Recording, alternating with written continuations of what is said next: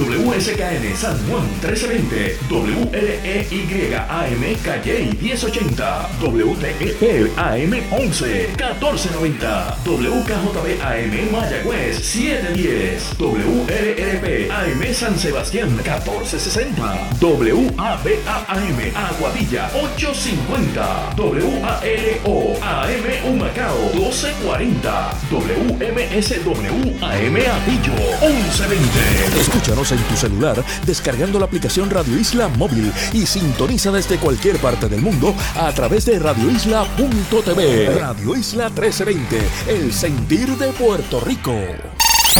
Media Power Group, Radio Isla 1320 y Radio Isla Network no se solidariza con las expresiones vertidas en este programa.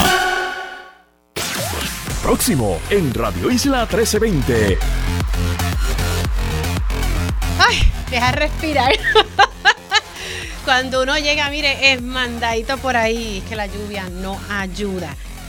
Bueno, vamos a estar hablando eh, sobre la situación de la viruela símica y también cómo está la situación con el COVID, influenza, con la epidemióloga eh, del estado. Asimismo, vamos a hablar aires de paro.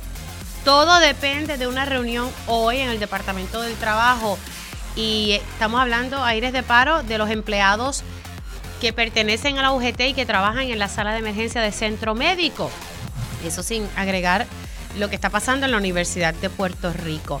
También vamos a hablar de las denuncias que tienen los alcaldes asociados sobre la situación con las carreteras en el país. Vamos a estar hablando precisamente con el presidente de la Asociación de Alcaldes. Conectamos con el licenciado Rolando Emanueli para saber qué está ocurriendo con este proceso del plan de ajuste de la deuda de energía eléctrica. Hablamos con el portavoz del equipo de la campaña de Jennifer González y sigue este dilema con los endosos que no han sido autorizados, para no decirles endosos fraudulentos. También vamos a hablar sobre el, el alquiler a corto plazo. Hay un informe que se presentó ayer y que da una radiografía de cómo esto ha evolucionado aquí en Puerto Rico, afectando que las personas tengan acceso a la vivienda.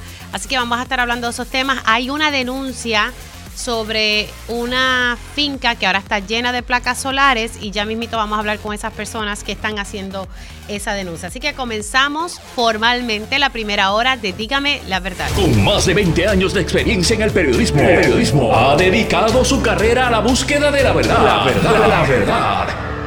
De frente al grano, con carácter entrevistará a las figuras más importantes de la noticia. Radio Isla presenta a la periodista Mili, Mili Méndez en Dígame la verdad. Muy buenos días Puerto Rico, bienvenidos a otra edición de Dígame la verdad por Radio Isla 1320. Les saluda Mili Méndez y gracias por conectar.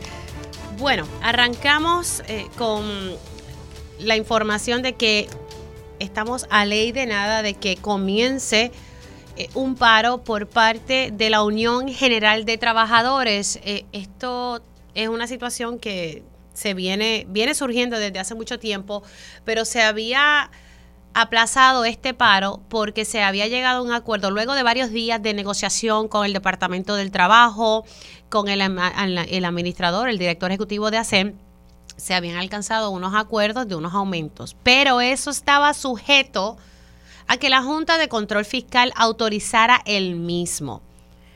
Y pues como ya nos imaginábamos, pues llegó ese día en que la Junta todavía no ha dicho ni pío. Cabe destacar, y es importante, que la Unión General de Trabajadores lleva tiempo solicitándole una reunión a la Junta de Control Fiscal. Y no es hasta ahora que aparentemente se va a dar una reunión donde va a estar también, eh, esto se va a hacer en la sede del Departamento del Trabajo y donde va a estar OGP.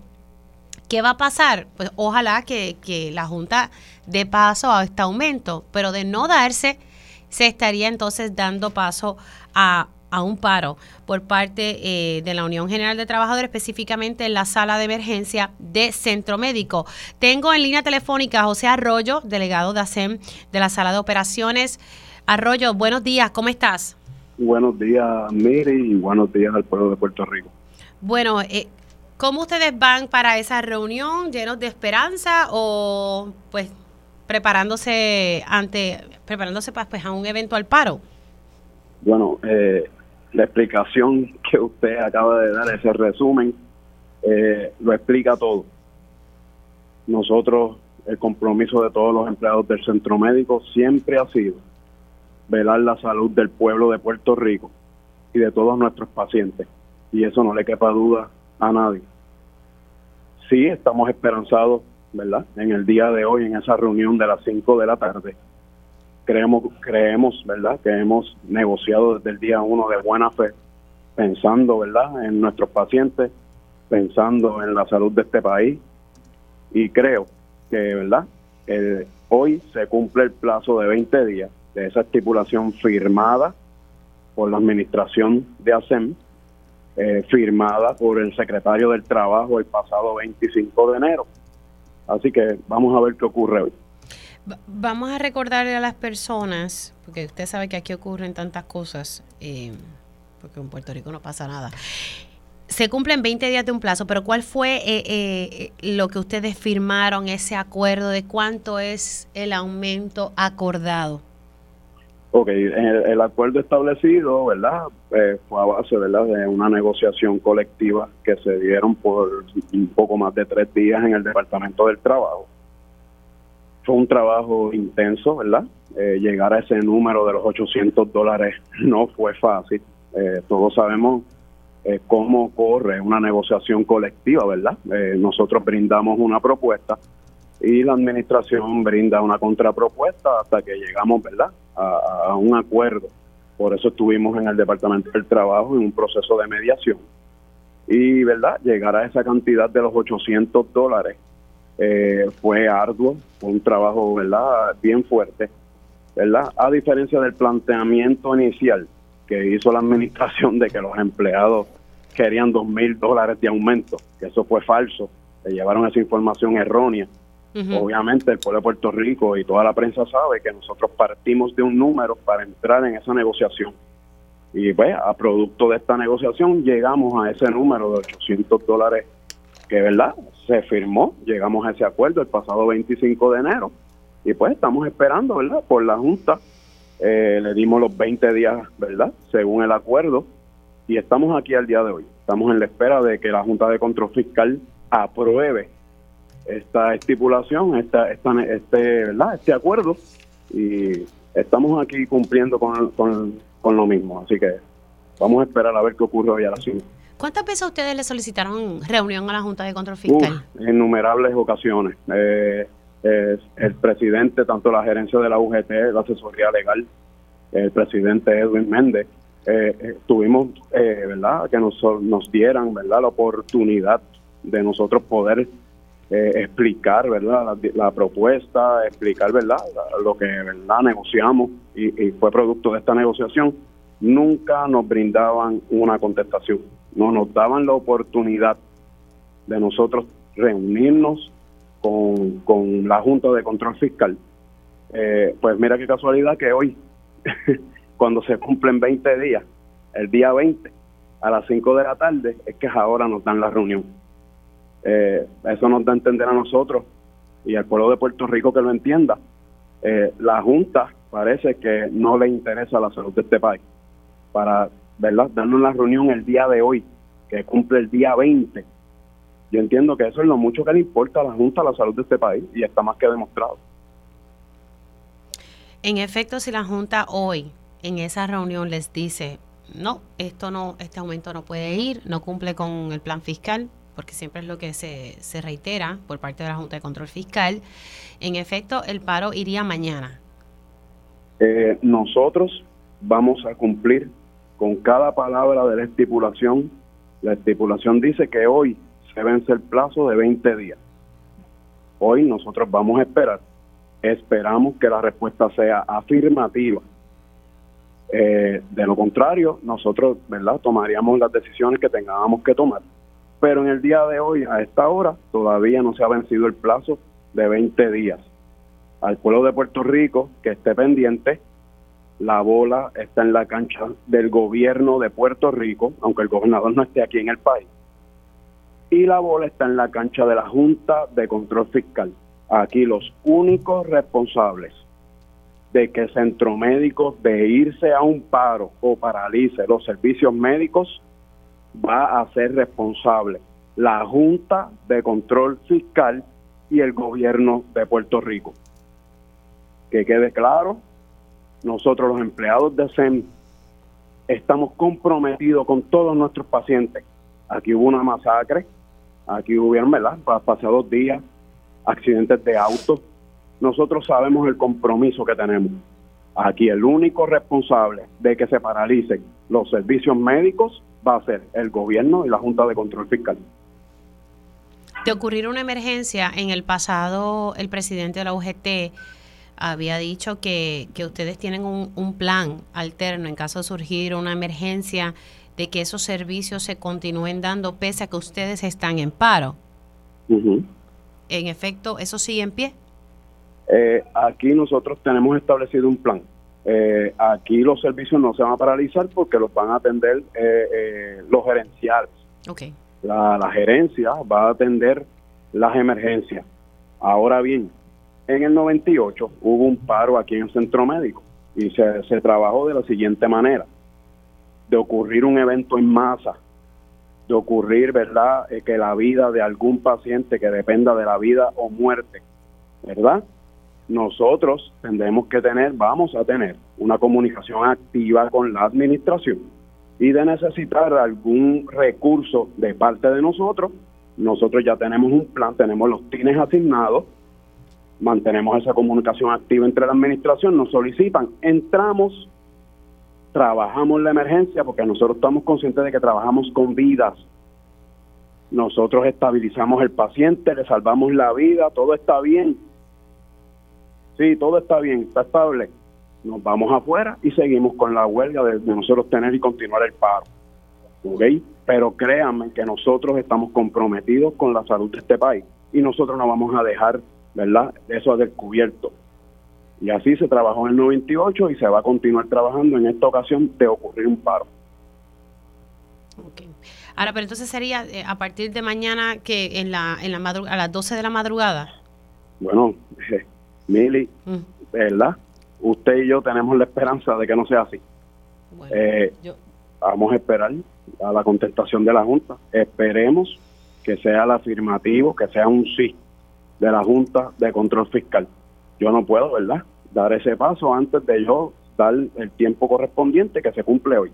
Vamos a esperar la respuesta de la Junta, eh, ¿verdad? Y, y entonces, pues, vamos a ver qué pasa. Yo no puedo decir que va a ser mañana, no puedo decir que sea pasado, pero vamos a esperar la contestación de la Junta. Es tanto usted como yo y el pueblo de Puerto Rico estamos esperanzados de que sea eh, ¿verdad? Una afirmativa. Que para bien, para bien, sí, claro. A la verdad que sí. Arroyo, gracias por haber entrado unos minutitos aquí en Dígame la Verdad y nos mantenemos en contacto. Cuídese mucho. Ha sido un honor y muchas gracias y, y que pase buen día. Igualmente para usted. José Arroyo, delegado de ASEM de la Sala de Operaciones la UGT no descarta retomar ese voto. Ellos tienen un voto de huelga, pero están hablando específicamente de un paro en la sala de emergencia de Centro Médico en Río Piedras. Recuerden que aquí hubo varios días de negociación, se llegaron a unos acuerdos y hoy vence. Hoy es el día 20 para que ese acuerdo se dé y, y parte de ese acuerdo era que la Junta tenía que dar luz verde a este aumento de salario para los empleados de ASEM, que esta mañana el presidente decía en Pegaus que hace más de 10 años no ha recibido un aumento de salario. Y este es el mismo escenario que se está viendo también en la Universidad de Puerto Rico, así que estaremos muy pendientes a lo que ocurra en esta reunión a las 5 de la tarde. Siendo las 10 y 8 de la mañana, eh, vamos a darle seguimiento al anuncio, o por lo menos la información que trascendió públicamente esta semana sobre un brote de viruela símica. También eh, hablaremos un poco sobre el sarampión. Hay mucha preocupación en Estados Unidos, especialmente en el sur de la Florida y, otras situaciones que están ocurriendo aquí. Tenemos, todavía seguimos, hasta donde yo sé, eh, con una epidemia de influenza. También tenemos casos de COVID. Y le doy los buenos días a la doctora Melissa Marzán, la epidemióloga. Buenos días, ¿cómo está? Tenemos a Melissa en línea. Ok, vamos a ver si conectamos con la doctora Marzán. Ya mismo entonces conectamos con la doctora Melisa Marzán para darle seguimiento a toda esta información que ha trascendido eh, sobre los brotes que se registraron de viruela símica. A ver si aquí tengo eh, datos de lo que se me había adelantado ayer.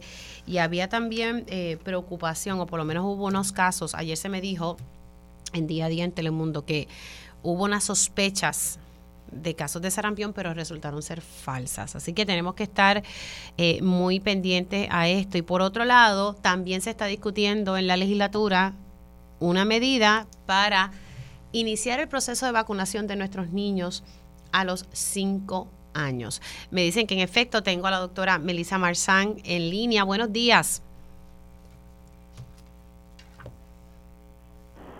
Ahora sí. Está en, está en línea, pero no la escucho. Buenos días. Ahora, buenos días. buenos días, doctora, ¿cómo está? Ahora sí, muy bien. Saludos a todos. Buen día, Emilia, a ti, a todos los que nos escuchan.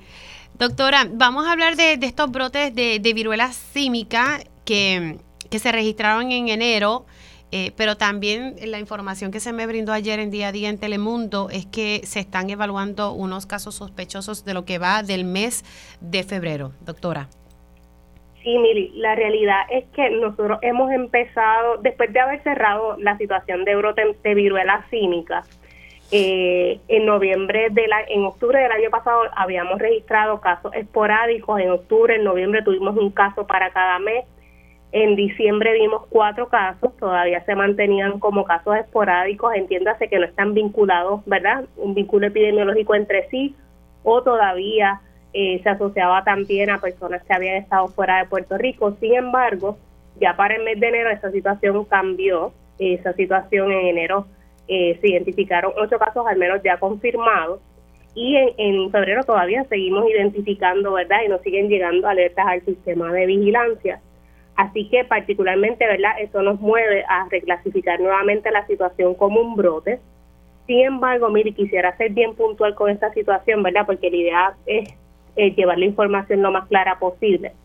El riesgo para la población general se mantiene bajo, ¿verdad? Este, sin embargo, sabemos que el riesgo eh, puede ser mayor en algunas subpoblaciones, como lo ha sido para el tema de viruela cínica en Puerto Rico. Así que para estos últimos casos que han estado entrando a vigilancia, estamos hablando que todavía la mayor parte de ellos es en hombres, aunque también este, es importante mencionar que hemos visto casos en mujeres, ¿verdad? Este, y entre ellos sabemos que algunas prácticas que, ¿verdad?, sean de, de mayor riesgo incluye el sexo en los pasados 21 días antes de que comenzaran a salir las erupciones en la piel. Eh, también entre ellos, ¿verdad? Eh, eh, distintas modalidades, sobre todo la utilización de plataformas digitales para tener encuentros, ¿verdad? Sabemos que hay muchas aplicaciones que pueden facilitar los procesos de encontrar pareja. Así que con esto yo creo que una llamada de prevención eh, a que si usted utiliza alguna de estas herramientas, si usted tiene sexo con personas, ¿verdad?, que desconoce su estatus de una infección de transmisión sexual en general, porque, ¿verdad?, también hay que hablar de otras enfermedades de transmisión sexual. Pues es importante que usted pues esté en, en alerta y tome las debidas precauciones y vaya inmediatamente a atención médica en caso de que comience a presentar síntomas. Pero entonces seguimos, eh, eh, el, en enero se registraron ocho casos, doctora. Correcto, en enero hay ocho confirmados y para el mes de enero pues siguen entrando, ¿verdad? Alertas que entran como sospechosas, este, pero ciertamente pues en la medida en que termine, ¿verdad? Este mes debemos haber confirmado casos nuevos, así que ciertamente estamos haciendo el llamado porque sabemos que tenemos, ¿verdad? Transmisión activa particularmente por este brote que se ha identificado y por eso hacemos la notificación, ¿verdad? Una manera también de visibilizar eh, Mili, si tú me permites, yo creo que es bien importante traer el asunto del, del estigma social y tengo que ser bien clara con esto, sí, ¿verdad? Sí, a mí me preocupaba esa parte, pero pues, ¿verdad? La, información que ustedes tienen es la, la que tienen, pero sí, adelante, doctora. Sí, pero yo, lo traemos, ¿verdad? Porque el, trabajo del Departamento de Salud es, ¿verdad? Trabajar en estos asuntos que pueden ser riesgos para, para la población. Este, así que en ese sentido, ¿verdad? El mensaje de prevención, de buscar las herramientas que están disponibles. Eh, todavía continuamos haciendo esfuerzos de vacunación, precisamente, Mili, por toda la situación de estigma y discrimen que eso pudiera ocasionar. Nuestro trabajo ha sido más dirigido con las organizaciones de base comunitaria y grupos que trabajan con, ¿verdad? con estas poblaciones que han sido más impactadas para este brote. Así que eh, hacemos un llamado nuevamente. Eh, la vacuna está disponible, incluso en las personas que tienen síntomas severos también tienen acceso al tratamiento. El tratamiento, Mili, está bajo la custodia del Departamento de Salud, ¿verdad? Un, un, tratamiento eh, que proveyó el, gobierno federal, así que Puerto Rico tiene tratamientos para aquellos casos que sean severos. Así que la exhortación es a retomar las medidas de prevención.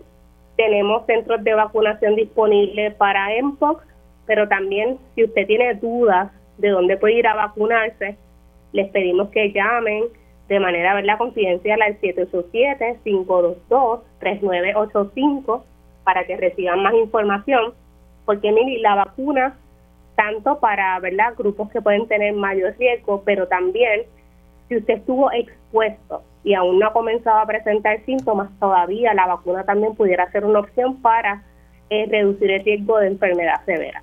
Así que son herramientas disponibles y que lo que queremos es que las personas las puedan acceder tempranamente. Ok. Eh, estamos hablando de cuáles son esos síntomas de, ¿verdad? Los, cuales las personas deben estar eh, vigilantes, pendientes. Pues mira, Mili, después de una exposición, este, que verdad, en este caso lo que mayor hemos visto es contacto piel con piel, porque es verdad que es parte también del contacto eh, sexual. El periodo de incubación puede ir de 3 a 17 días, ¿verdad? Así que más o menos si usted tuvo una exposición debería estar monitoreando ese periodo y regularmente comienza la persona antes de que le salgan estas erupciones, ¿verdad? El sarpullido en la piel, que son como unas ampollitas al inicio. Eh, antes de eso comienzan eventos de fiebre o malestar general, ¿verdad? Las personas se empiezan a sentir eh, con dolor en el cuerpo, con fiebre, linfadenopatía, y luego de eso rápido hemos, ¿verdad? visto que las personas comienzan a desarrollar estos sarpullidos, este, que hasta, ¿verdad? Esto es bien importante, y las personas que tienen viruela cínica pueden demorar hasta de tres a cuatro semanas en completar su periodo de aislamiento, ¿verdad? Así que este, esas ampollas pueden durar hasta cuatro semanas porque se consideran activas, o sea que, que puede este, otra persona contagiarse hasta que no se caiga la última parte de la costra, ¿verdad? de, de esa ampolla. Así que ciertamente es un proceso que, puede durar bastante tiempo. Eh, de los casos que hemos tenido en Puerto Rico, también, ¿verdad? los casos nos han hablado de, lo doloroso que puede ser el proceso. Así que ciertamente, pues, le pedimos a las personas, ¿verdad? Eh, atención médica inmediata para poder evitar esas complicaciones por la enfermedad. Sé, que le están llegando casos sospechosos, pero hasta, hasta el día de hoy, más o menos sospechosos, porque sé que no están confirmados. ¿Cuántos les han llegado? Pues mira, nosotros tenemos nueve alertas. Este, ya para mañana deberíamos tener la actualización de cuántas ya deben estar este, confirmadas. De todos modos, Emily, este periodo dura más de 21 días de monitoreo, ¿verdad? Exacto. Así que ciertamente, pues todavía, pues hasta poder cerrar un brote como el que tenemos ahora, pudiera pasar un poco más de un mes incluso. Así que todavía es un proceso que puede demorar bastante. Doctora, hay una preocupación a, través de Estados Unidos, pero específicamente ayer leía en el sur de la Florida por casos que de sarampión que se han registrado, los pediatras pues sumamente preocupados. Eh, aquí han surgido, por ejemplo, casos que luego han resultado ser falsos. Hay una preocupación en torno a lo que está pasando allá que luego se refleje aquí en la isla. Pues mire, la realidad, Mili, este, casos de sarampión se han visto en los últimos años en Estados Unidos, ¿verdad? Eh, en Puerto Rico hay un sistema de enfermedades prevenibles por vacuna que incluye vigilancia para sarampión y sarampión es una enfermedad de notificación obligatoria para Puerto Rico, así que todos los proveedores están obligados a reportar de manera inmediata al Departamento de Salud en caso de una sospecha desde que se emitió la alerta por estos casos en Estados Unidos, el departamento ha recibido tres, tres sospechas para sarampión, pero las tres han sido descartadas después de evaluación. Así que, como bien menciona, ya sabemos que hay casos cercanos en Florida, eh, ¿verdad? Toda esta conexión que tenemos con, con esta área, pues reconocer que el, riesgo de que lleguen casos es, real, ¿verdad? Pero sobre todas las cosas, Mili, este, en Puerto Rico la tasa, la cobertura de vacunación para sarampión ha sido alta. Y, por eso es tan importante defender, ¿verdad?, que las tasas de vacunación se mantengan altas, principalmente para sarampión. Lo ideal es que esté, lo óptimo es a partir del 95% para evitar precisamente situaciones de brote por sarampión. Así que no queremos repetir la historia de principios de los 90, no queremos volver a tener situaciones de esa índole, así que yo creo que es importante eh, todos los papás, tutores, encargados que nos escuchan, la importancia de que sus niños, principalmente los infantes, ¿verdad?, tengan su vacunación actualizada, eh, que en el caso de la vacuna, pues es la vacuna que conocemos como MMR, ¿verdad?, que es la que incluye para sarampión común. Y, y, en este momento se, se, evalúa un proyecto que busca retrasar esa vacunación en los menores, eh, lo hablaba eh, desde, el, desde diciembre estoy hablando de, esta medida, se están llevando a cabo vistas públicas, pero hay mucha preocupación, porque imagínese usted si se comienza tarde la vacunación de los niños a los 5 años, eh, pues con esta situación que está ocurriendo, ¿verdad? Con, con estas eh, vigilancia que hay ahora mismo aquí con, con, con el sarampión, pues es un poco preocupante. Doctora, si se puede quedar unos minutos porque le quiero preguntar sobre la influenza y, el COVID antes de, pero tengo que hacer una pausa y regreso. Claro sí. Claro. Continúo con la doctora Melissa Marzán porque me falta el tema del COVID y, y ¿verdad? La, la, la influenza. Así que regresamos en breve.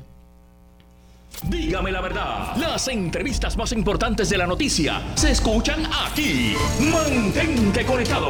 Radio Isla 1320. Conéctate a radioisla.tv para ver las reacciones de las entrevistas en vivo. En vivo. Esto es Dígame la verdad con Méndez. Y ya estamos de regreso aquí en Dígame la Verdad por Radio Isla 1320. Continúo la conversación con la epidemióloga Melissa Marzán. Se nos quedó el tema sobre el COVID y, la y la influenza. Doctora, gracias por quedarse en línea. ¿Cómo estamos en, torno a la influenza en, Puerto Rico? Eh, ¿Seguimos bajo una epidemia?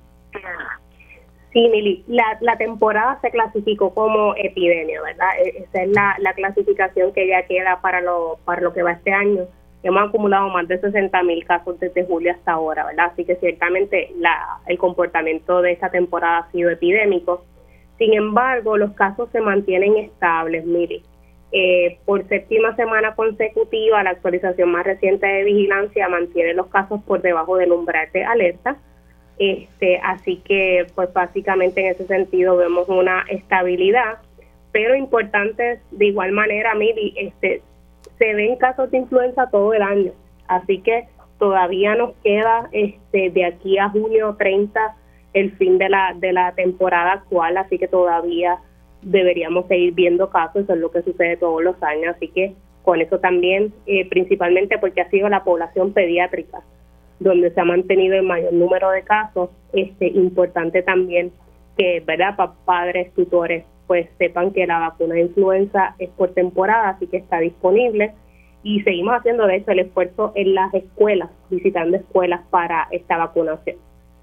Ah, eh, o sea que sigue esos esfuerzos de, de vacunar en, las escuelas y, se ha podido realizar el mismo. Recuerdo que un momento dado usted me dijo que algunos se, se tenían que cancelar porque no se daba la autorización por parte de los padres.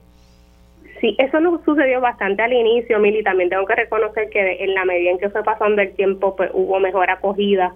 Este, ¿verdad? Siempre hay situaciones extraordinarias, pero este, seguimos eh, visitando las escuelas, así que, pero bien importante, Mili, ¿verdad? Eh, necesitamos el consentimiento de los papás para poder hacer ese proceso, así que eh, es importante que los padres y, y encargados se involucren para que esas actividades sean exitosas en la comunidad escolar. En torno al COVID, ¿cómo está el escenario?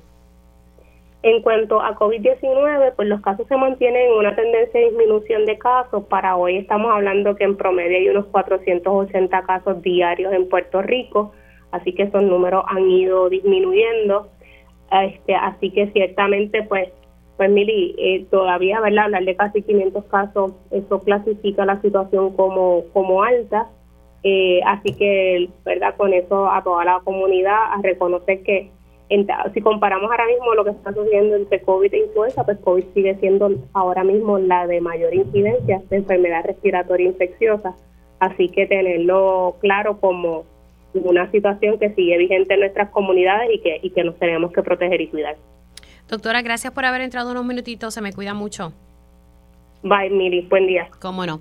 La doctora Melissa Marzán, epidemióloga, eh, la principal oficial de epidemiología en el Departamento de Salud, eh, y que pues seguimos con, ya se ha clasificado la situación con la viruela símica como un brote y a la fecha de hoy eh, hay nueve alertas, no están confirmadas, pero son nueve alertas por lo menos en el mes de febrero y ocho casos confirmados ya en el mes de eh, enero de este, de este año. Así que hay tratamiento, importante ese detalle, vacuna y, tratamientos. Así que el periodo de aislamiento es de tres a cuatro semanas y un monitoreo de 21 días. Así que hay que estar pendiente a eso. Y sobre el sarampión, que hay mucha preocupación eh, hay una vigilancia por parte del Departamento de Salud para los proveedores. Eh, hubo tres casos sospechosos, pero resultaron ser eh, falsos, así que no, no fueron confirmados al final del día. Bueno, del tema de salud pasamos al área de infraestructura, diría yo, y le doy la bienvenida al presidente de la Asociación de Alcaldes, a su vez el alcalde de Villalba, Luis Javier Hernández. Alcalde, ¿cómo está?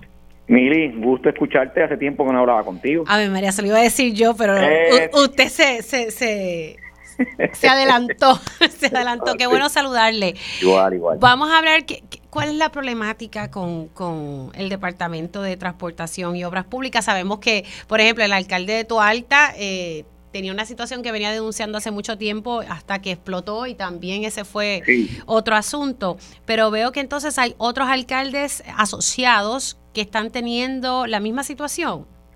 Y lo que pasa es que el asunto está llegando. Bueno, tú me conoces, tú sabes que yo trato de buscar todas las vías diplomáticas a vivir por Sí, usted es diplomático, Yo creo que por eso es que los compañeros alcaldes en un cuatrenio tan difícil me han dado la oportunidad de ser su líder para buscar la forma de que logremos entendimiento. El Departamento de Salud es uno, uno de ellos. Ahí está hablando Melissa Marzán. Nosotros logramos implementar el sistema de rastreo y, y trabajar en equipo con el departamento.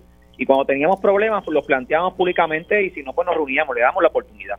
El caso de carreteras es un caso que también es crítico, o sea, las carreteras, ¿quién no usa las carreteras todos los días para ir al trabajo, ir a la escuela, eh, eh, llegar a su, a, su negocio, mil cosas? Y nosotros cuando comenzamos el cuatrenio nos reunimos con la secretaria del DITO y le planteamos, primero que íbamos a apoyarla en su nominación en la medida en que ella pues no politiqueara con los fondos eh, de carretera, cosa que se ha hecho siempre. O sea, nosotros siempre hemos estado a la merced de la politiquería eh, con, los, con los fondos de carretera. Y un cuatrenio compartido eh, con mayoría de alcaldes populares, con una secretaria que me decía de frente que no era política, o sea, ya no venía del área político partidista. Pues yo entendía que íbamos a tener una esperanza. Y al principio logramos que ella se comprometiera en asfaltar tres carreteras por municipio para hacer un balance. Vamos, si vamos a hacer un balance real, se supone que asfalten más carreteras populares que PNP, porque somos más alcaldes populares. Pero por lo menos tres carreteras al principio comenzó bien y como siempre pasa, Mili, eh, aquí todo el mundo empieza con buenas intenciones y después a alguien le jala las orejas y terminan eh, mal. De hecho, yo he visto a la secretaria participar hasta de actividades político-partidistas. Eh, y yo pues me sorprendí mucho porque ella me había dicho que no era política. Pero nada, el punto es que durante las pasadas semanas la situación de Chito me hizo pedirle a los compañeros alcaldes, porque muchos alcaldes se me han acercado pidiéndome reuniones con la secretaria eh, y de hecho, la, la única funcionaria que me había cancelado, curiosamente, en varias ocasiones había sido ella.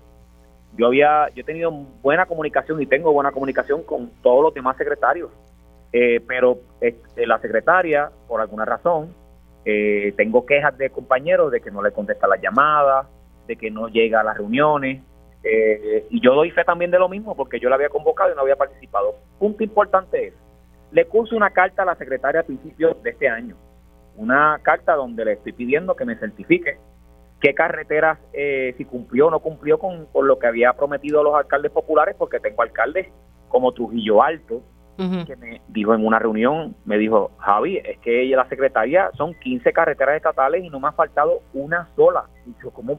Hizo un recorrido con el alcalde y pude constatar que, la, que, que Trujillo Alto está destruido en términos de carreteras estatales. Ok, dele pausa ahí, porque no sé si usted ha observado o pudo ver el comunicado de prensa que mandó la secretaria.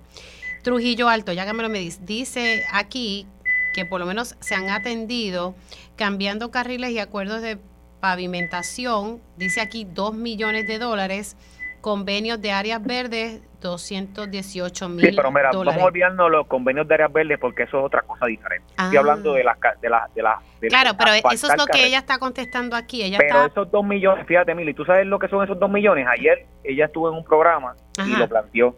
Eso es que se va a hacer.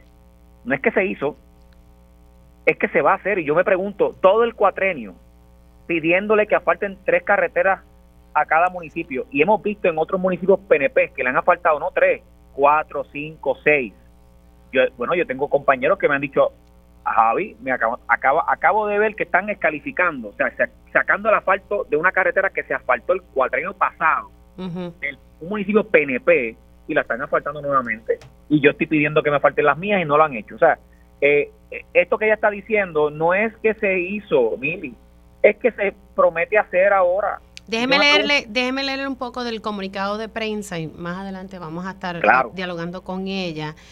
Eh, dice, si de una cosa el gobernador Pierluisi y esta servidora siempre hemos estado claros es que venimos a servir al pueblo de Puerto Rico y cualquier expresión que implique lo contrario le falta a la verdad. En lo que a obras públicas se refiere, al día de hoy se han repavimentado sobre 315 carreteras y se han depositado sobre 300 mil toneladas de asfalto con una inversión histórica de presupuesto, disculpe, de mantenimiento de sobre 335.2 millones. Nunca en Puerto Rico se había invertido tanto dinero en mantenimiento de carreteras entonces sigue por ahí abajo. Entonces luego detalla, a estos trabajos se suman los trabajos de la Autoridad de Carreteras que incluyen trabajos de reconstrucción de carreteras con una inversión de sobre mil millones y entonces va por municipio poniendo eh, las cositas que, que se han estado haciendo o que se proyecta que se va a realizar. Mili, yo creo que el papel aguanta todo lo que tú le pongas. Eh, que vaya a Trujillo Alto y le diga al pueblo por qué no ha comenzado un solo trabajo en esa ciudad. ¿Por qué? O sea, si, si realmente eh, había una promesa de tres carreteras por municipio y ella dice que se ha faltado tanto y que no, no se discrimina, pues ¿por qué con Trujillo Alto se ha discriminado? Porque no se ha faltado una sola carretera. O sea, ¿cuál es la razón? Pero, pero vamos, yo quiero, yo quiero ser justo en esto, porque mi reclamo no es un reclamo, yo no voy a entrar en dimes y directas con la secretaria. De hecho, que sepa que es la única secretaria del gabinete del gobernador que hemos tenido que entrar en esta dinámica. Eh, tú, me, tú, no has visto con nadie más, con nadie más, entrar en esta discusión, pero esta, esta secretaria está siempre a la defensiva, a la defensiva. ¿Por qué no ha ido a las reuniones de la Asociación del ¿Por qué no la, no la ha contestado a los compañeros, yo representándolos a ellos como su presidente? ¿Por qué no me ha contestado la certificación si el que nada debe, nada teme? O sea, si todo esto que ella dice se ha hecho, yo no tengo problema porque yo no estoy, yo no estoy en esta dinámica, mire, yo no voy a entrar en una dinámica con una funcionaria que no es electa, eh, que es un funcionario que le rinde. Claro, lo que pasa es que ustedes están haciendo una denuncia, ella está contestando, y yo siempre he dicho que la verdad es solo una, así que eh, lo que quiero saber es que tú puedes hablar con cantinfladas y tratar de confundir a la gente y decir cosas. Yo lo que esto es bien sencillo, Mili, bien sencillo, que certifique que me envíe una certificación de cuántas carreteras en Trujillo Alto se han asfaltado, no las que va a faltar, las que se han asfaltado porque ha tenido todo el cuatrenio para asfaltar al menos una sola carretera en Trujillo Alto y por qué no la ha hecho. ¿Por qué no la ha hecho tampoco en Nahuabo? Porque te mencionó, te puede mencionar una carretera, pero ¿sabes qué?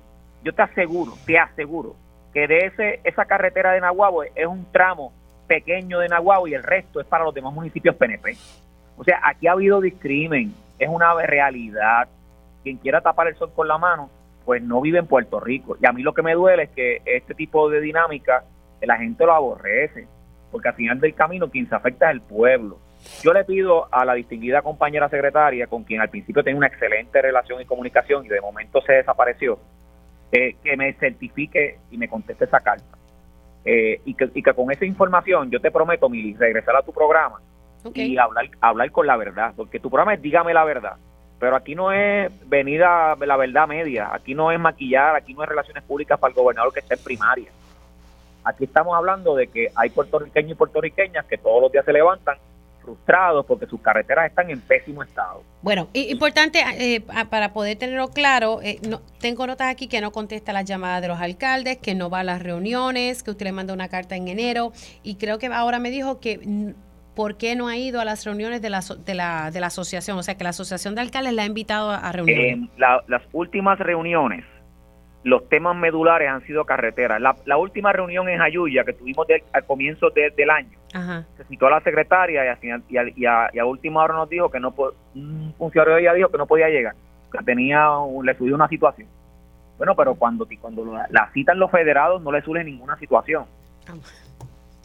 Bueno, o sea, aquí aquí como les dije, yo le di la confianza al principio eh, de trabajar en equipo porque ella hizo alusión de que ella no eh, venía a trabajar eh, por político partidista, que no era política. Y después la vi en actividades del PNP, en convenciones, con camisa de la palma. Bueno, está bien, eso es su derecho. Pero, y de hecho, yo pienso que funcionarios que trabajan con tanto dinero federal no deben inmiscuirse en actividades proselitistas, pero vamos, eso cuando yo sea senador cambiaremos el, el, juego. Tiró ahí la, aspiración. Se cuida mucho, alcalde. Cómo no. Un abrazo. Luis Javier Hernández, presidente de la Asociación de Alcaldes de Puerto Rico, pero a su vez alcalde de Villalba. Y él dice que tenía una buena relación con la secretaria del Departamento de Transportación y Obras Públicas, pero de momento ella como que se desapareció. Y, y, él dice que aquí ha habido discrimen en torno a la atención a las carreteras de los municipios del Partido Popular Democrático versus los municipios del Partido No Progresista. Más adelante vamos a tener la oportunidad de dialogar con la secretaria del Departamento de Transportación y Obras Públicas. Hacemos una pausa y regresamos en breve. Y ya estamos de regreso aquí en Dígame la Verdad por Radio Isla 1320. Ya hemos tocado un poco el tema de salud, en las denuncias que están haciendo los alcaldes asociados contra el Departamento de Transportación y Obras Públicas y los aires de paro en la sala de emergencia del Centro Médico por parte de la UGT, que dice, mira, ya se cumplió el plazo de 20 días para que la Junta diera luz verde a nuestro aumento, el aumento que se acordó 20 días se vencen hoy. Hay una reunión a las 5 de la tarde, así que usted quédese siempre pegadito aquí a Radio Isla 1320 para que sepa si en efecto este paro va o no va. Pero ¿qué está pasando? con el plan de ajuste de la deuda de la Autoridad de Energía Eléctrica, que básicamente al final de, todo este proceso que es técnico, nos va a costar a nosotros, que tenemos que entonces pagar algo de esa deuda, que no la asumimos nosotros, pero nos va a tocar el tostón de tener que pagarla. Y eso implica un aumento en, la factura de energía eléctrica. Y siempre tengo todos los jueves a mi experto en la ley promesa, el licenciado Rolando Emanueli. Ahora llega en Dígame la Verdad el analista y licenciado experto en promesa, Rolando Emanueli, al día con la Junta.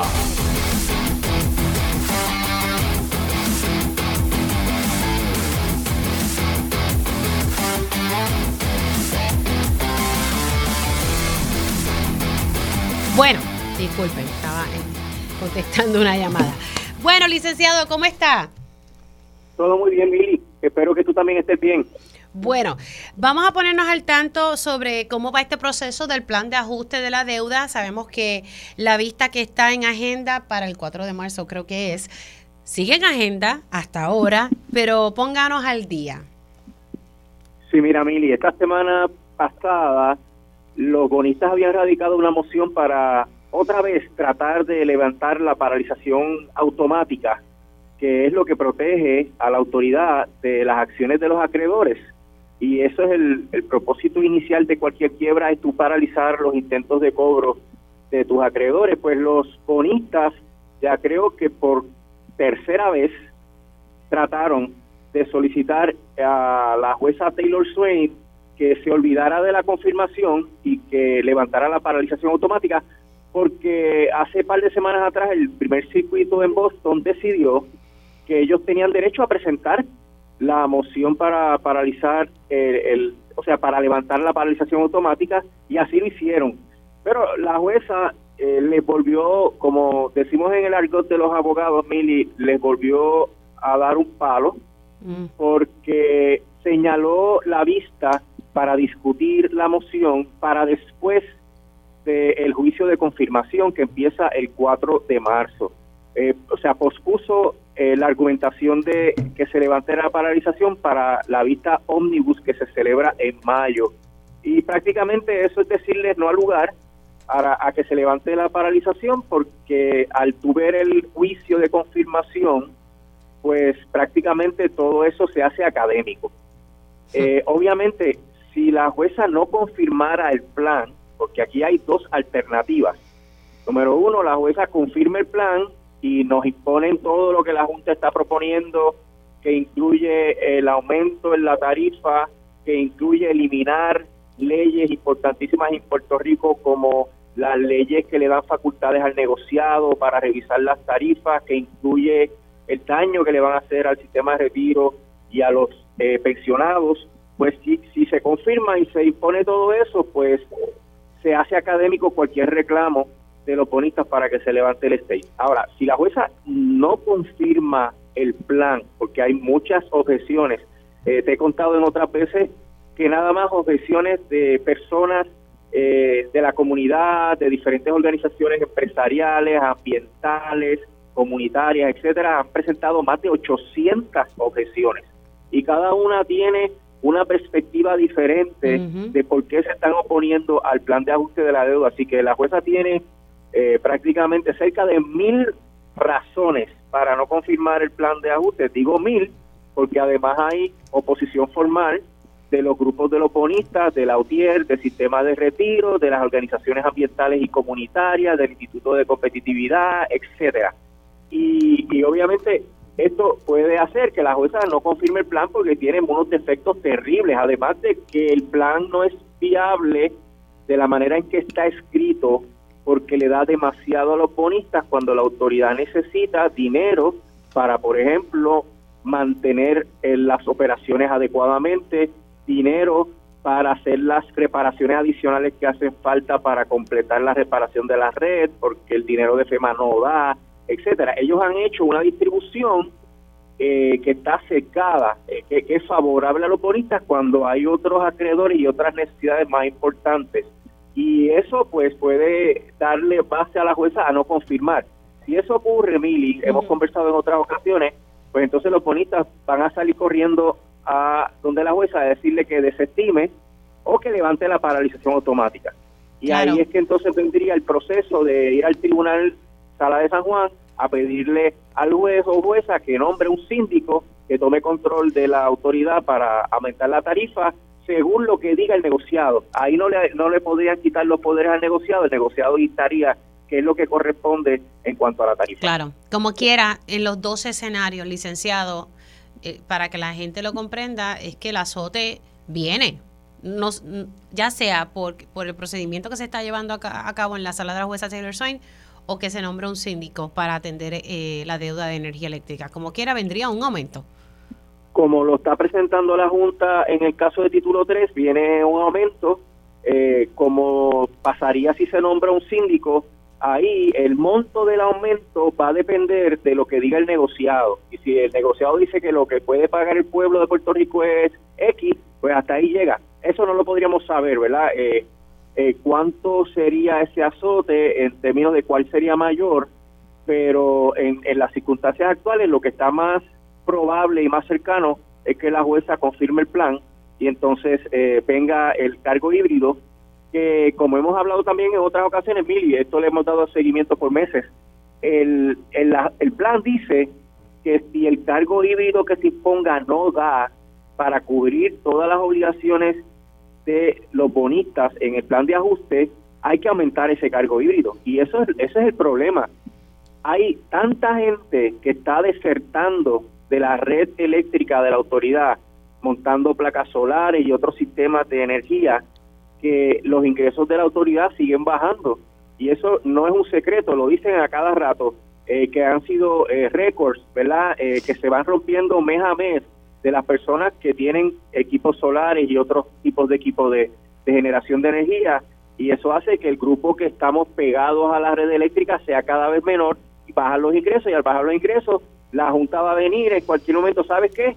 Las proyecciones son que no va a dar el dinero del cargo híbrido para pagar los bonitos, así que hay que aumentar otra vez la tarifa. O sea, el, plan es tan malo que ha metido a Puerto Rico y a la autoridad en un callejón sin salida donde cada vez vamos a tener aumentos constantes de la energía eléctrica por el fenómeno natural que estamos viviendo de que la gente no quiere estar conectada a la autoridad precisamente por el mal manejo, por Luma, por Genera, por los apagones y por todo lo que estamos viviendo.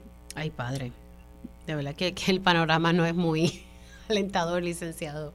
No, y Mili, y por eso siempre he dicho que aquí la legislatura y el gobernador podían intervenir, debieron intervenir en esto como hicieron con el plan de ajuste de la deuda del gobierno central, en donde ellos impidieron el recorte de las pensiones, establecieron unas condiciones, le dieron más dinero a la universidad. Ellos tenían ese poder, todavía lo tienen Mili, porque lo pueden ejercitar antes de que la jueza confirme y, la jueza va a ver el caso el 18, pero el 18 ya no dice confirmado o no confirmado. Ella mm. tiene que tomarse un tiempo porque son miles de documentos, Mili. Nada más los bonistas presentaron 1.800 exhibits que tienen muchas páginas cada uno. La Junta presentó casi. Muchacho, ya se me dio dolor de cabeza.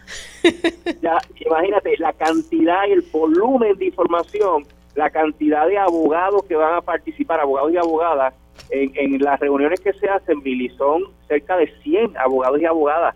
Eh, por eso es que yo le he llamado el, el, juicio del siglo en Puerto Rico, por las implicaciones que tiene, los riesgos que estamos corriendo y por los recursos que se están invirtiendo. Y todo eso, Mili, desgraciadamente se puede hacer salir agua toda esa botadera de, de dinero si el circuito viene en la decisión que tiene pendiente y revoca a la jueza Taylor Swain y habría que empezar de cero otra vez. Licenciado, gracias por conectar con nosotros. Se me cuida. Siempre la hablé, Mili, que esté bien. Igual, el licenciado Rolando Emanueli poniéndonos al día con el plan de ajuste de la deuda de la Autoridad de Energía Eléctrica, que eso sigue ahí en remojo mientras estamos con otros temas en el país. Ese es uno sumamente importante porque tiene grandes repercusiones, no solamente en el bolsillo de todos los clientes, eh, de energía, o sea, los clientes ahora de Luma, sino también en los comercios, los medianos, pequeños comercios, ya se han hecho estudios sobre el impacto que va a traer eh, esta tarifa, que va a ir solo para el pago de la deuda de la Autoridad de Energía Eléctrica. Hacemos una pausa y al regreso vamos con temas políticos. Vamos a estar hablando con el con el portavoz de campaña de Jennifer González y también vamos a estar hablando sobre los alquileres a corto plazo y cómo esto está desplazando a las comunidades. Regresamos en breve. Vamos a estar hablando del tema de los endosos, sigue siendo eje de controversia y así seguirá hasta que no culminen las investigaciones. También vamos a hablar sobre el impacto de los alquileres a corto plazo y un informe que, hizo Hispanic Federation. También hablaremos con un líder ambiental que están haciendo unas denuncias hoy sobre algo que está pasando en una finca agrícola en Salinas. Asimismo, eh, vamos a estar conectando también con la escritora Mayra Santos Febres y Sonia Navarro González. Así que comenzamos Ah, y también vamos a estar hablando con la secretaria del Departamento de Transportación y Obras Públicas, que se está defendiendo de los señalamientos que han hecho los alcaldes asociados y ahorita escuchaban aquí al presidente de la Asociación de Alcaldes. Así que formalmente comenzamos la segunda hora de Dígame la Verdad. Conéctate a radioisla.tv para ver las reacciones de las entrevistas en vivo. En vivo. Esto es Dígame la Verdad con Mili Méndez. Comenzamos la segunda hora de este espacio. Gracias por conectar. Si usted se perdió algún detalle de la primera hora de Dígame la Verdad, siempre se hace disponible la versión podcast de este programa en horas de la tarde. Puede buscar su plataforma favorita de podcast o entre a radioisla.tv, busca la, el área donde dice podcast, la pestañita, le da ahí y entonces busca Dígame la Verdad. Estuvimos dialogando en horas de la mañana eh, con eh, personal de la Unión General de Trabajadores, que no se descarta un paro en centro médico, pero ellos están esperanzados en que la Junta de Control Fiscal autorice en la reunión que tienen hoy a las 5 de la tarde el aumento que se acordó con el director ejecutivo de ASEM.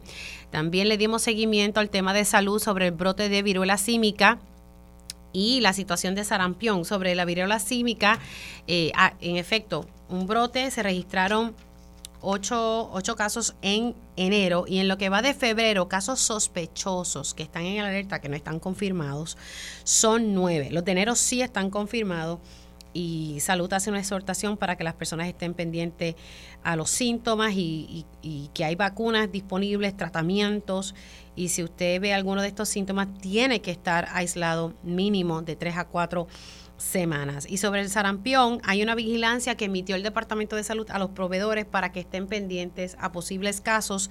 Luego, en Estados Unidos se han registrado varios, en especial en el sur de la Florida.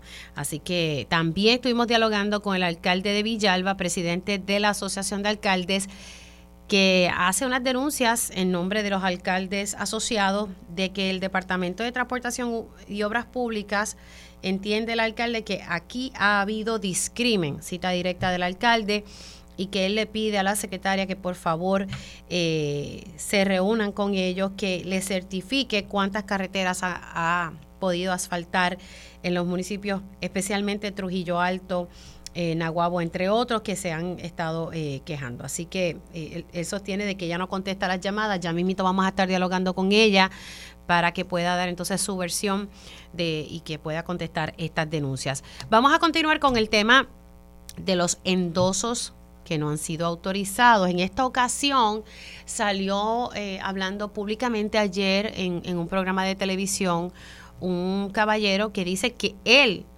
ah, respalda a Jennifer González, pero él sale endosando a Pedro Pierluisi y él hace pues esta denuncia eh, sumamente preocupado y pues tengo ya en línea telefónica al licenciado Ángel Cintrón del equipo de campaña de Jennifer González. Ángel, buenos días, ¿cómo estás? Buenos días, Mile, un abrazo fuera de Marte, pero aquí siempre para ti, con gusto. Está calentito, ¿eh? No, relajando, relajando. es verdad, es verdad. Es que mucho hace porque imagínate, e, en dos campañas a la vez, Jennifer González y Miguel Romero. La pregunta es, cómo lo hace. Eh, papá Dios ayuda mucho y mi esposa apoya mucho también. Ay, padre. Bueno, pues vamos con, con el tema de, de los endosos. Eh, ayer en, en, un programa de televisión sale la denuncia de este caballero que dice, mira, yo, yo estoy con Jennifer González hasta lo último, pero surgió un endoso de, de él hacia Pedro Pierluisi. Pero también en esa conversación ayer eh, con este caballero sale a relucir que supuestamente Edwin Mundo habló con él, pero él dice que no, que Edwin Mundo no habló con él. Eh, ¿qué, está pasando aquí? Pues mira, Mili, vi, por redes sociales esa, esa grabación de ese programa de ayer. Eh, eh, también quedé igual que tú, sorprendido, ¿verdad? yo, yo estaba consciente ya, ¿verdad? Porque era público que este ciudadano había este, radicado esa querella en la Comisión Estatal de Elecciones este, diciendo que él trató de endosar a Jennifer y no pudo porque le rebotó el endoso, porque aparecía endosando ya a otro, candidato que por fuerza de gravedad, pues entonces es Pedro Pierluisi, ¿verdad? Porque es uno es el otro. Eh, y entonces radicó su querella. Eh, yo había escuchado a Edwin decir el, un día antes en un programa de televisión que habían hablado con él y que él había aclarado con ellos en, el teléfono que sí, que él había dado ese endoso, pero que, que lo habían obligado a hacer la querella o que se había equivocado, no sé, una historia de muchas historias que Edwin está diciendo en esta semana, eh, que cambia de historia todos los días. Pero entonces ayer, cuando veo esto que, que me llega anoche al teléfono en las redes, veo que este señor, que es una persona que parece que es de Jayuya, si no me equivoco, dijo claramente no solo que él este, no endosó a Pedro Pierluisi, sino que él ni habló con Edwin, ni lo conoce, ni ha hablado con nadie. O sea que la historia que el, el compañero Edwin Mundo dijo al aire en televisión, pues no es cierta nuevamente tampoco es cierto, igual que con el hijo de Elmer, que tampoco es cierto y lleva como cuatro versiones distintas.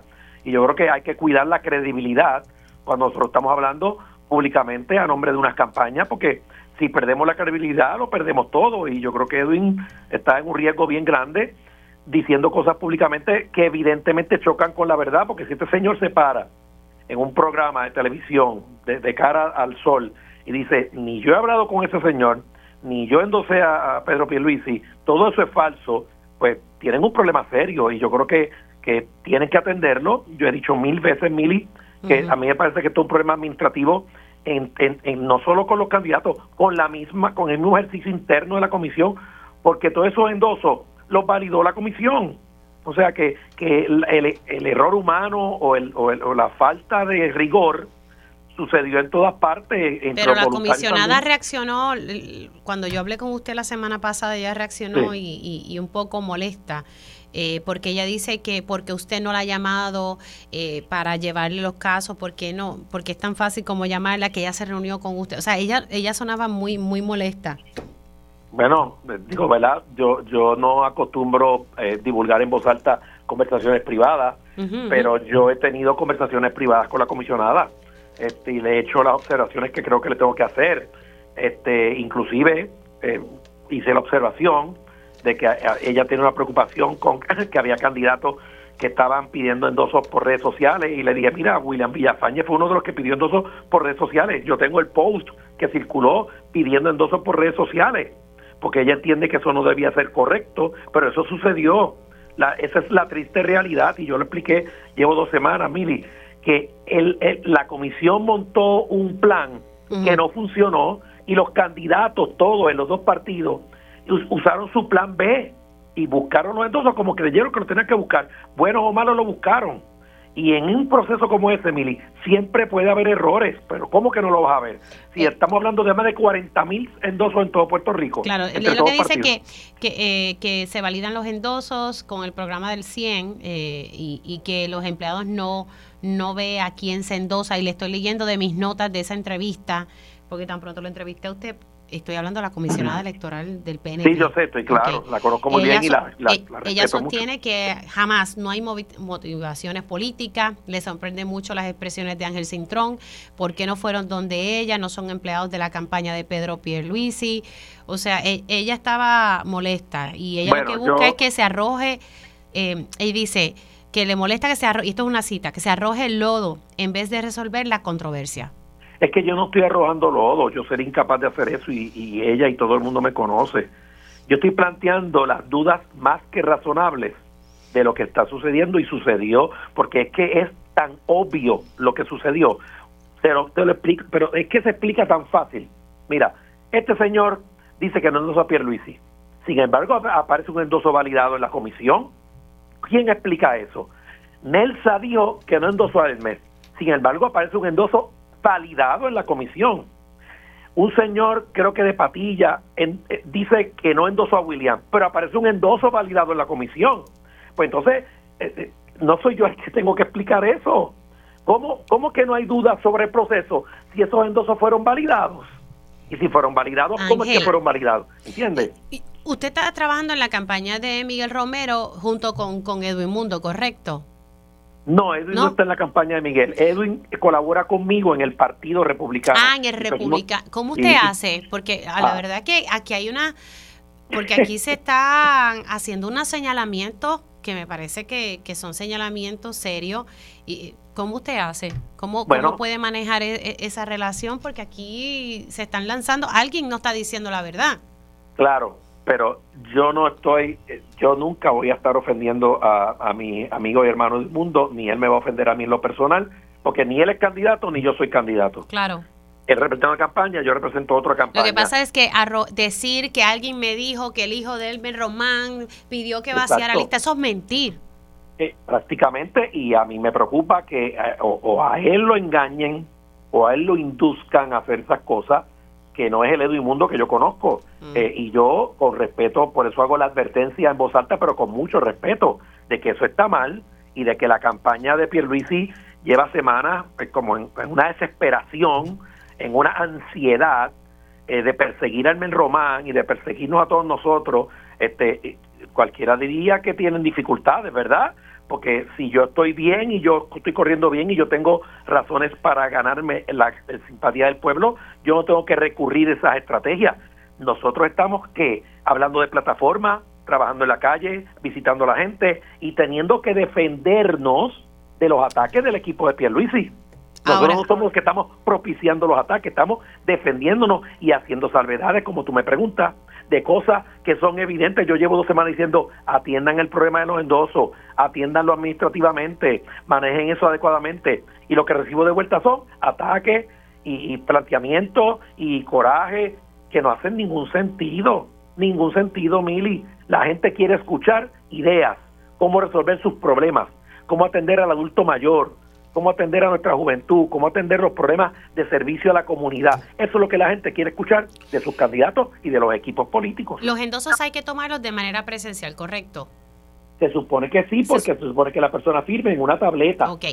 Ayer surgió eh, esta conversación con el capitán Elmer Román, con el compañero Rafael Lenín López. Quiero que, que la escuche y me diga, ¿verdad? Que, si ustedes están tomando o no eh, los bueno, cuando los tomaron, de manera eh, presencial o, si esto en algún momento se hizo por teléfono. Vamos a escuchar qué fue lo que se dijo ayer en, en primera pregunta que hay que llamar a las personas para que digan, mira, sí, estoy dispuesta a endosar a Hermes Román. Eso no es coger las listas de Jennifer y ponérselas a Hermes Román para que entonces así se hagan bueno, pero es, ir de la persona y decirle, aquí está el endoso de Jennifer González y mira, aquí está el endoso de Elmer Román. Y por supuesto, ese proceso así se hacían las llamadas pertinentes o se iba a la de la persona para ayudar a, llenar el ¿Y eso pasó? Y eso pasó, así es que ese era el proceso que ¿Cómo va la campaña?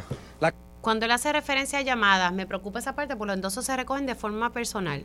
Bueno, lo que pasa es que yo personalmente, y esto no me lo contó nadie, yo vi el banco de llamadas de Pedro Luis en diciembre recogiendo endosos.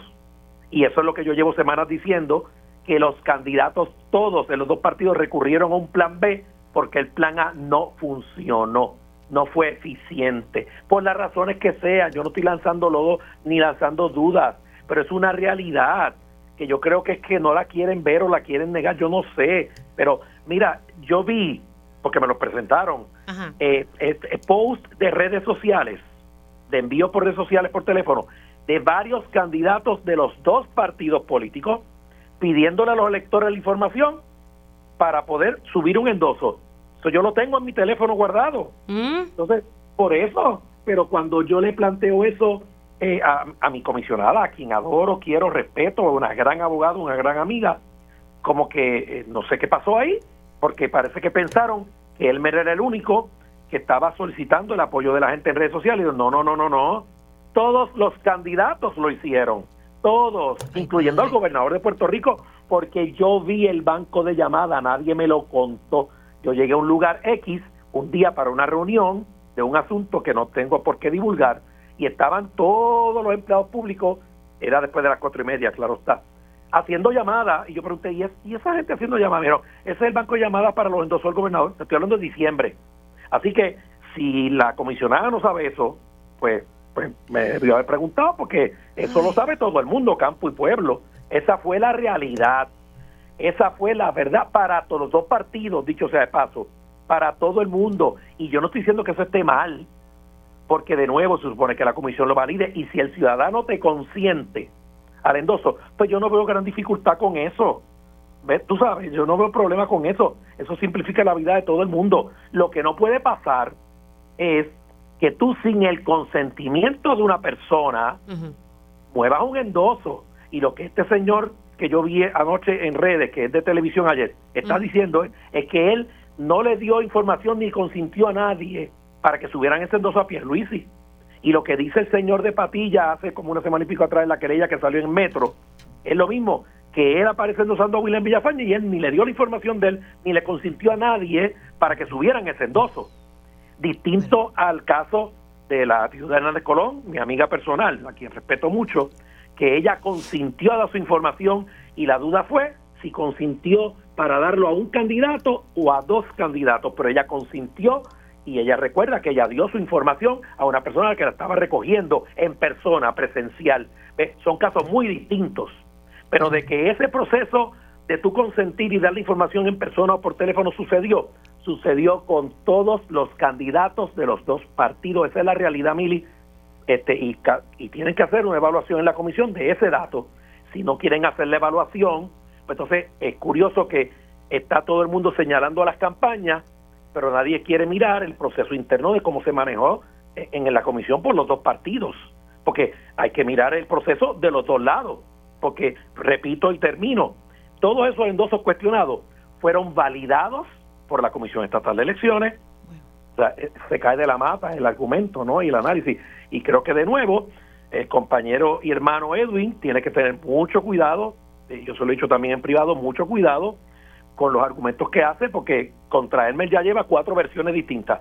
Que si el hijo pidió tal cosa y el hijo no vive en Puerto Rico, que si el hijo salió a la calle Alcobendoso y el hijo no vive en Puerto Rico ni está en Puerto Rico, que si alguien se hizo pasar Lo que va a pasar aquí que, que la gente ya está cansada. Harta, claro, pues, claro, claro. Y yo creo que este capítulo ya hay que cerrarlo y seguir para Bueno, y que digan qué pasó con las investigaciones, porque la gente quiere saber.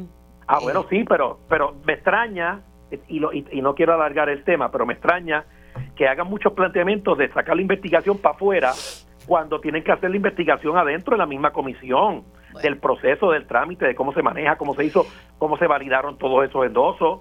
Porque tú sabes de qué sirve tú decirle a una, a una autoridad externa que no conoce nada del proceso electoral ni de la parte mecánica de este proceso, pedirle que evalúe algo que no conocen.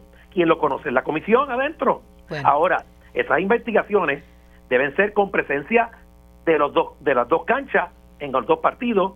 No puede ser de un solo lado y del otro no. Mira, Ángel, te tengo que dejar porque estoy avanzada ya con dos entrevistas. Ay, bendito. Pero nada, Mili, gracias. Y tenemos muchos temas que hablar de, cosas importantes para Puerto Rico. Se me cuida. El licenciado Ángel Cintrón, portavoz de la campaña de Jennifer González. Seguimos con este tema de los endosos, que la realidad les tengo que reconocer que ya uno dice, ya, terminen las investigaciones y, y, y díganle a la gente qué pasó aquí para que no se le acere la imagen de la Comisión Estatal de Elecciones. Siendo las 11 y 14 de la mañana, quiero tocar un tema que me parece que es bien importante y son los alquileres a corto plazo.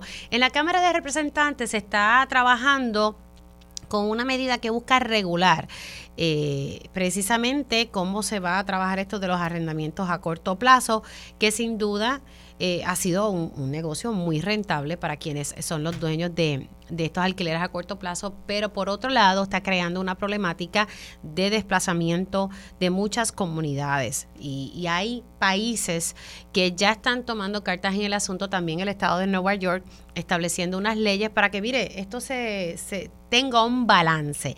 Hispanic Federation hizo un informe y me parece importante poder discutirlo con mi audiencia. Tengo al presidente de Hispanic Federation, Frankie Miranda, en línea. Saludos, ¿cómo está?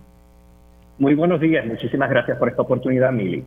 Gracias eh, por estar con nosotros. Hábleme un poquito, eh, ustedes comenzaron a hacer este informe para, para tener una radiografía de cómo está funcionando esto de los arrendamientos a corto plazo, los alquileres a corto plazo.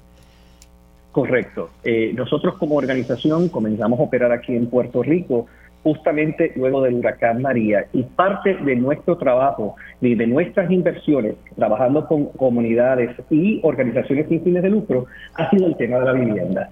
Esto ha sido el, el alquiler a corto plazo, ha sido un tema recurrente en muchas de nuestras discusiones y es por eso que decidimos hacer este estudio independiente donde se tomen las voces de las comunidades, las preocupaciones de las diferentes comunidades y organizaciones sin fines de lucro. Comenzamos este informe independiente en el año 2022 y ayer tuvimos entonces la publicación de los resultados. Y como tú bien dices, gran parte de este argumento es que durante las discusiones, los proyectos de ley, no se ha tenido en cuenta las voces de estas comunidades que han sido tan afectadas por esta nueva industria otra cosa que hay que recalcar es que el estudio demuestra que los puertorriqueños entienden que esta es una industria importante para la economía de Puerto Rico. No es tratar de, eh, de alguna manera, eh, hacer que esta industria desaparezca, sino que se desarrolle con las voces también de las comunidades más afectadas. Sí, crear un, un, balance, convivir, como decimos. Eh, de esos resultados, luego de hacer ese análisis en el 2022, eh, ¿cuáles son esos resultados eh, que ustedes pueden compartir con nosotros?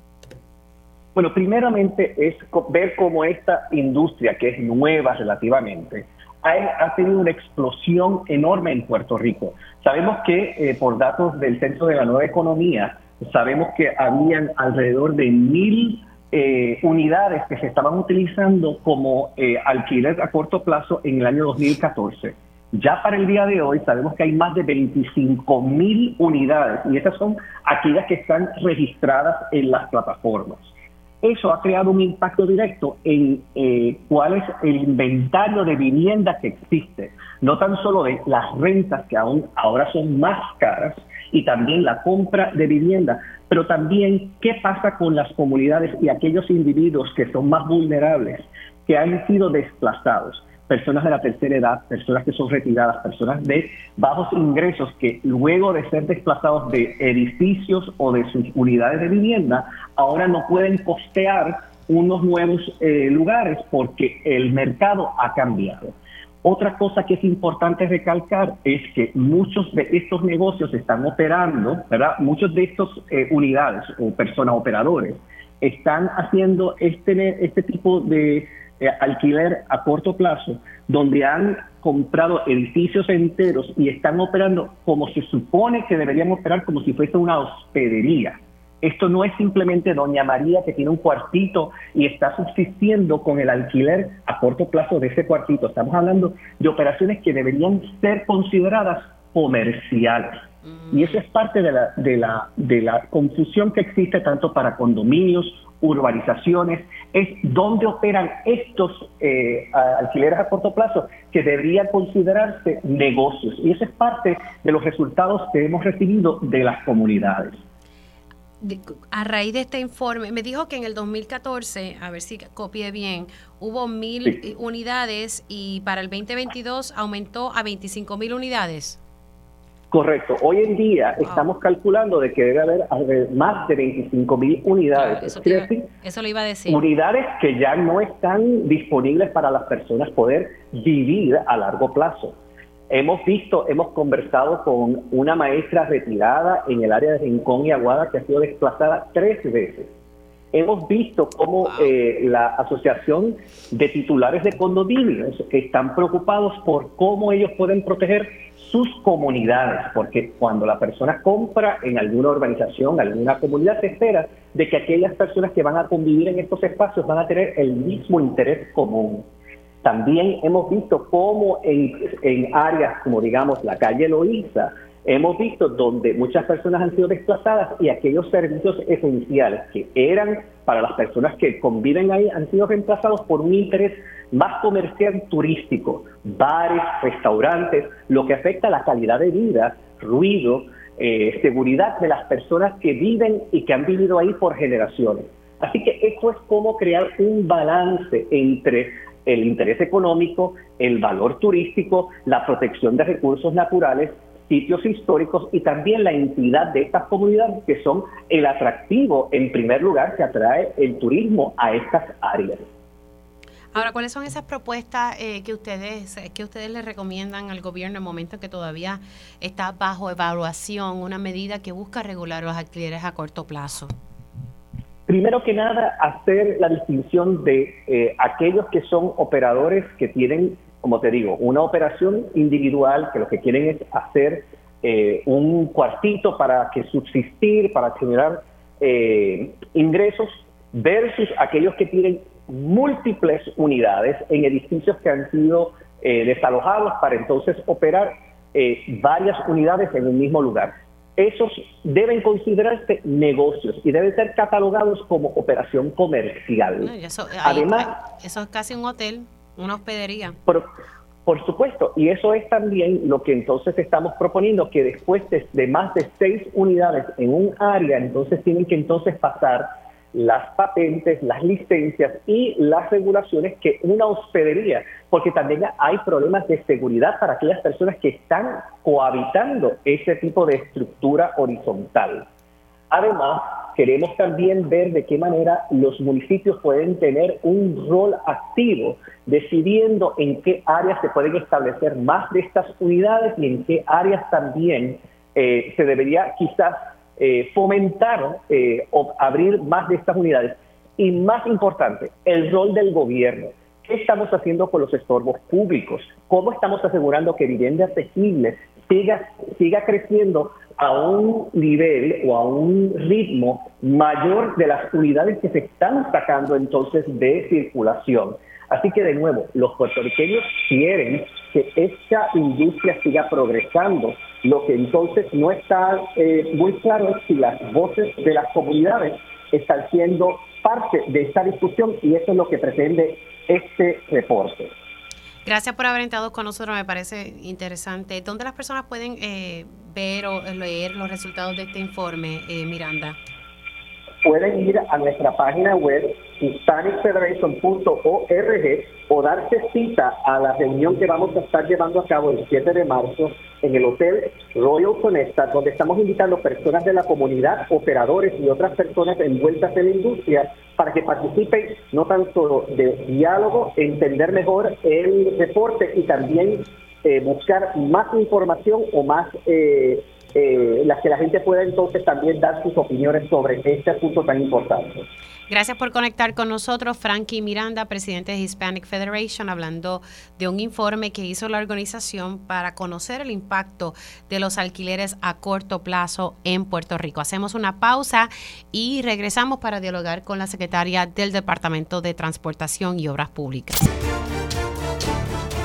Y ya estamos de regreso aquí en Dígame la Verdad por Radio Isla 1320. Les saluda Mili Méndez y gracias por conectar. Se supone que estemos conectando en breve con la secretaria del Departamento de Transportación y Obras Públicas. Y es que eh, el presidente de la Asociación de Alcaldes, que agrupa alcaldes del Partido Popular Democrático, hizo unas denuncias ayer y, unos reclamos a la secretaria del Departamento de Transportación y Obras Públicas. Les voy a resumir. Él sostiene que los alcaldes al principio apoyaron a la secretaria cuando necesitaba ser confirmada y se habían alcanzado unos acuerdos de que se iban a estar asfaltando tres carreteras por municipio. Dice el alcalde de Villalba, presidente de la Asociación de Alcaldes, que la secretaria alegadamente no le contesta las llamadas a los alcaldes, que alegadamente no va a las reuniones, que él envió una carta en enero eh, y él dice, porque lo confronté con un comunicado de prensa que sacó el Departamento de Transportación y Obras Públicas y él dice, es que esos son casos de que se van a hacer, no es que se hicieron. Yo quiero que la secretaria me certifique eh, qué carreteras ha asfaltado. No sé si tenemos algún sonido. Si tenemos algún sonido, vamos a tirárselo para beneficio de la secretaria y que ella eh, pueda escuchar. Precisamente le doy los buenos días a la secretaria del Departamento de Transportación y Obras Públicas, Eileen Vélez. Buenos días, secretaria. Buen día, saludos a usted, a todos los que nos escuchan. Voy a, ponerle un audio, la conversación parte, ¿verdad?, de lo que le la conversación que tuve con el alcalde de Villalba. Vamos a escuchar qué fue lo que él dijo más temprano para que usted pueda reaccionar. Y 8 mil sí, pero mira, vamos a olvidarnos los convenios de áreas verdes porque eso es otra cosa diferente. Estoy ah. hablando de las... De la, de la, claro, pero eso es lo que ella está contestando aquí. Ella pero esos dos millones, fíjate, Mili, ¿tú sabes lo que son esos dos millones? Ayer ella estuvo en un programa y lo planteó. Eso es que se va a hacer. No es que se hizo, es que se va a hacer. Y yo me pregunto, todo el cuatrenio, pidiéndole que aparten tres carreteras a cada municipio. Y hemos visto en otros municipios PNP que le han apartado no tres, cuatro, cinco, seis. Yo, bueno, yo tengo compañeros que me han dicho, Javi, me acabo, acabo, de ver que están descalificando, o sea, sacando el asfalto de una carretera que se asfaltó el cuatrienio pasado, un municipio PNP, y la están asfaltando nuevamente. Y yo estoy pidiendo que me falten las mías y no lo han hecho. O sea, eh, esto que ella está diciendo no es que se hizo, Mili, es que se promete hacer ahora. Eso fue más temprano aquí en, en Dígame la Verdad, secretaria, su reacción en torno a esos planteamientos que hace el alcalde en nombre de, otros alcaldes. Bueno, pues vamos a hablar entonces con propiedad y con datos. El alcalde de Villalba muy bien sabe que cuando él llama yo le contesto, cuando ellos me invitan a la reunión de, matrícula, ahí yo estoy. A la única reunión de matrícula que yo no he ido, hasta la que no ha ocurrido todavía, que es en el mes de marzo, y estaba en agenda para una fecha que yo estaba fuera y no estaba disponible. Así que ya. Y la de Jayuya, él dijo que hubo una en Jayuya que usted no no canceló a última hora. No sé de qué está hablando, pero a verificar en mi agenda. Pero yo siempre contesto y siempre a él, que hemos tenido buena comunicación, porque sí entiendo que la alcaldesa de Nahuatl y el de Trujillo están haciendo unas alegaciones. Hay 41 alcaldes asociados. Yo le recomiendo que hable con los otros alcaldes asociados porque yo soy accesible y hablo con todos. Y si yo no estoy disponible, yo le dejo y les texteo inmediatamente para atrás estoy reunida, pero le voy a enviar a mi equipo de trabajo para que se comuniquen. Si no, yo los llamo más tarde. Así yo hago. Sin embargo, quiero contestarte lo que él está diciendo de las carreteras planificadas versus las completadas. En Villalba se hizo la carretera 149 y la 150. Ambas carreteras sobrepasan los 5.9 millones de dólares en acuerdos colaborativos y municipios. Eso se hizo. Se hicieron, se hicieron. En Nahuabo se hizo la, 100, la 950, que es la carretera que solicitó la alcaldesa en la segunda prioridad. La primera ahora es la PR3 que se está está trabajando en Maunabo, luego va Yabucoa y luego va Nahuabo. Las cosas aquí se hacen en orden y se trabajan con la disponibilidad de los contratistas y la disponibilidad del dinero. A ella también se le va a trabajar la PR 927 que ya se asignó un contrato por 2.9 millones a un contratista que va a ser Humacao y Nahuabo porque la carretera la pidieron ambos. Y Trujillo Alto, que parece que la cosa en Trujillo Alto está feita y él dice, dile a la, secretaria que vaya a Trujillo Alto con el alcalde para que ella vea de primera mano cómo están esas carreteras. Yo he ido a Trujillo Alto y estoy al tanto. Y también la Autoridad de Carreteras está haciendo trabajo en Trujillo Alto y se han trabajado derrumbes que son importantes arreglarlos antes de invertir millones de dólares en pavimentación. Lo que sí te voy a aclarar también de Naguabo. A Naguabo se le dio un acuerdo colaborativo por la 927, que es una de sus prioridades. No lo utilizó, lo, lo dejó vencer porque no le dio tiempo, no tenía contratistas disponibles y entonces nosotros recogimos ese dinero y ahora lo estamos invirtiendo con un contratista. Así que sí se le ha dado ayuda a ellos. Ellos tienen acuerdos colaborativos de pavimentación y de áreas verdes y contratistas que están trabajando ahí. Vamos a hablar de Jayuya. La Jayuya se está trabajando, la carretera 144 se detuvo por un proyecto de acueductos porque aquí hay que hacer las cosas coordinadas para que no acueductos vaya y rompa la carretera y después yo y ya yo había pavimentado. Se detuvo su trabajo para que Acueductos termine su proyecto y continuaremos la carretera. A él se le dio un acuerdo colaborativo y él completó la 5144, parte de la 528 y parte de la 141 y la 140 también se hizo en pavimentación segmentada. A Jayuya se le ha dado entonces en proyectos alrededor de 5.4 millones de dólares y más de 300 Pero estos proyectos son cosas que ya se realizaron. Que ya se hicieron, que ya se hicieron.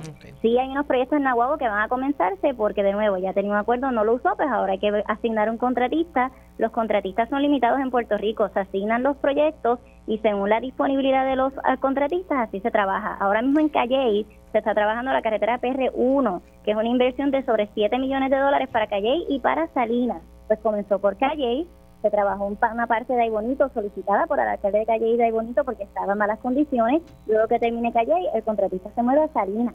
Se hace en orden y se hace por prioridad.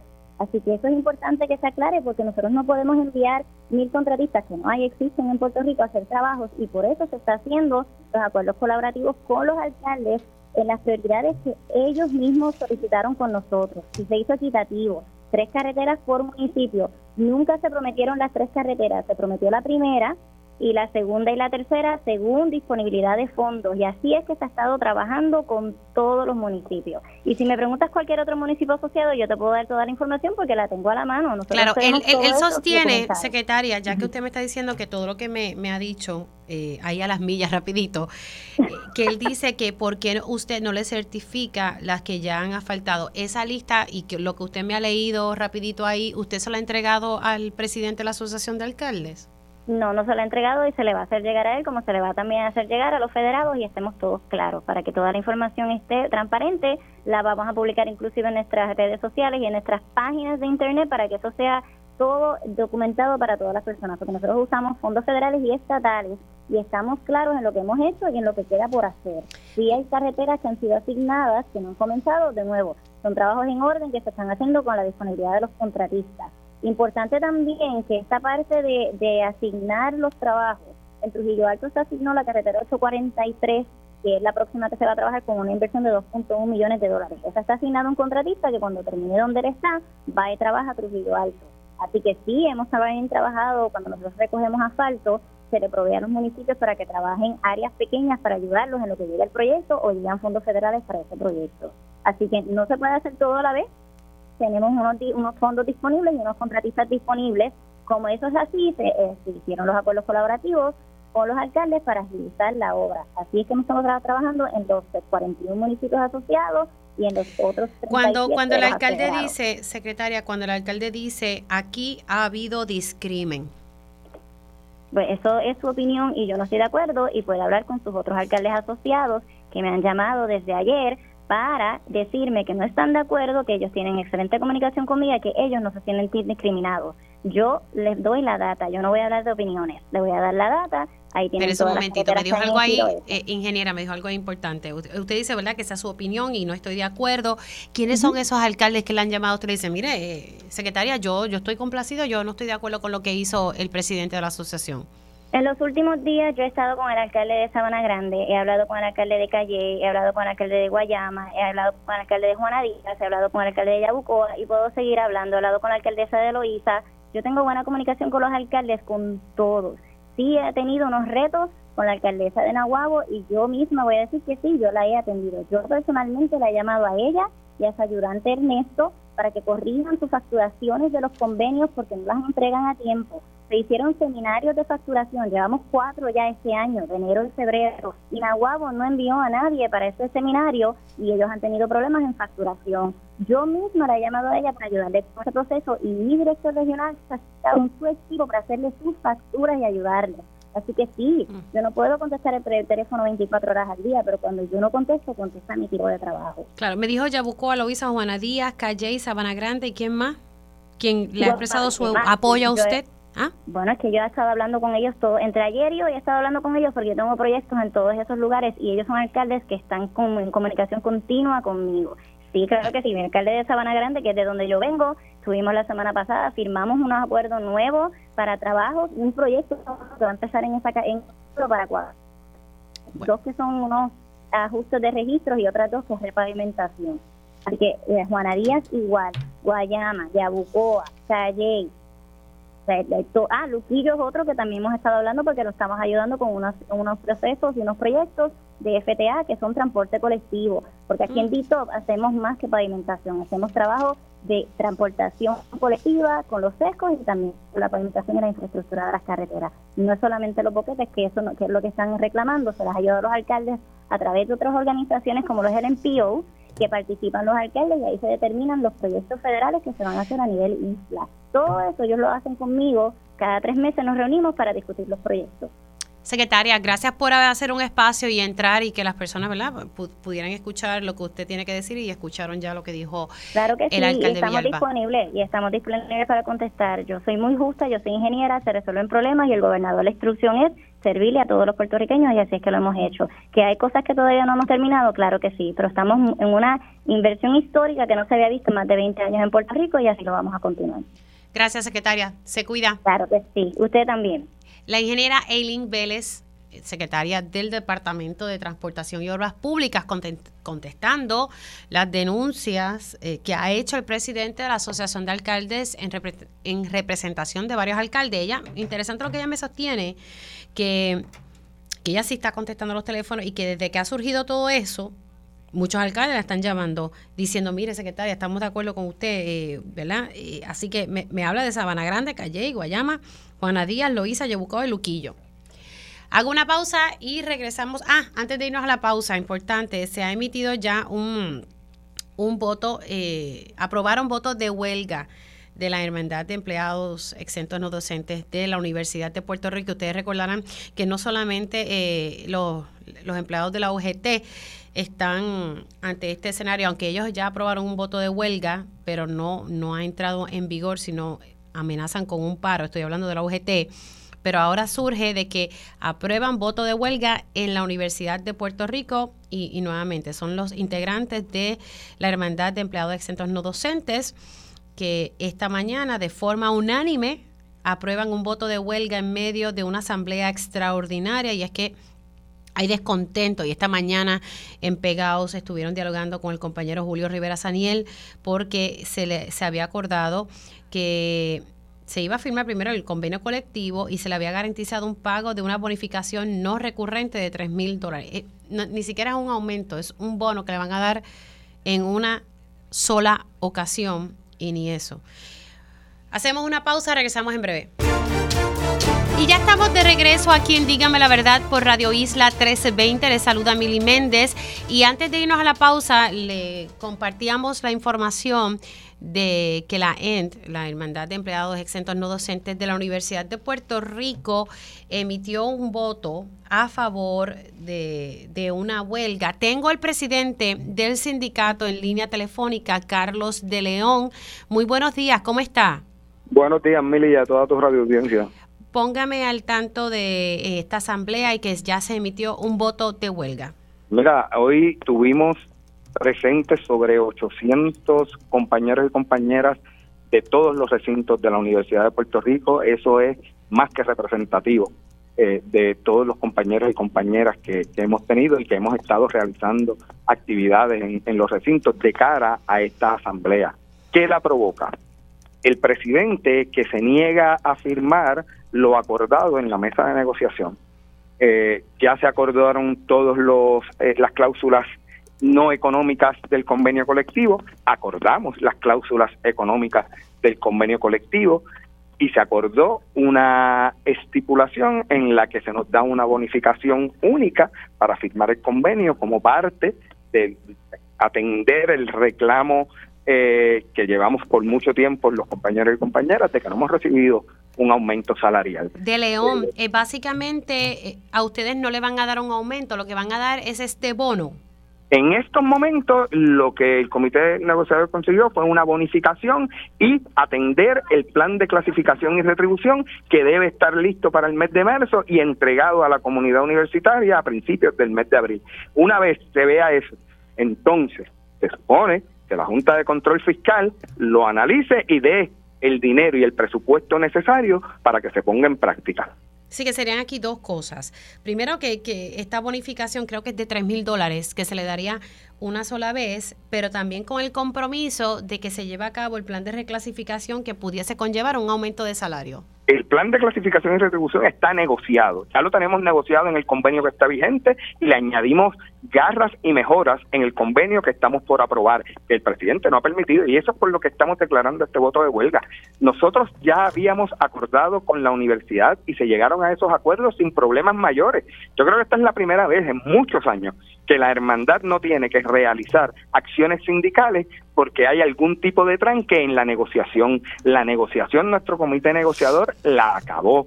Ya nosotros firmamos todo lo que teníamos que firmar. Ah, es el presidente el que está esperando por un permiso de la Junta de Control Fiscal que de que utilice dinero de la universidad. El presidente con lo que va a pagar la bonificación es con fondos universitarios que no necesita que la Junta de Control Fiscal le traiga a la universidad. No se están pidiendo fondos adicionales, se van a utilizar los fondos de la universidad que ya de por sí están mermados por culpa de esa misma Junta de Control Fiscal. Claro, pero él necesita, eh, le pregunto porque usted sabe que la Junta aquí, eh, ah. para que alguien o una agencia mueva el pie izquierdo hay que pedirle permiso al derecho y aquí estoy hablando de la Junta. La Junta no tiene reparos en que se le dé esta bonificación a ustedes. Mira, eh, cuando en diciembre se trancó este juego, ellos nos decían que no podíamos ir a ratificar lo que no había con lo que habían acordado con nosotros porque necesitaban el permiso de la Junta. La semana pasada ellos ofrecieron una un lenguaje que era básicamente el mismo que nosotros habíamos acordado en diciembre pasado. Así que yo supuse que si ellos venían con esa oferta, porque salió de ellos, vino de allá, es que ya ellos tenían el permiso. Ah, entonces de momento vienen con un lenguaje inflamatorio en el que quieren meter al convenio colectivo en esa misma orden de, de, ver si lo aprueba o no lo aprueba la Junta de Control Fiscal y nosotros no estamos dispuestos a poner en riesgo sobre 53 años de lucha y de reivindicaciones laborales en la Universidad de Puerto Rico. Carlos de León, ¿hace cuánto tiempo los empleados de, de la hermandad no reciben un aumento? La, los empleados no recibimos un aumento desde el 2013 y antes de eso desde el 2009. Ok, o sea que desde el 2013 casi, Y el plan de clasificación y retribución. Han pasado 10 años. sí, sí, y el plan de clasificación y retribución es de 1976. Esa es la base con la que entramos todos los empleados de que entramos a trabajar en la Universidad de Puerto Rico, unos 1.100 dólares mensuales.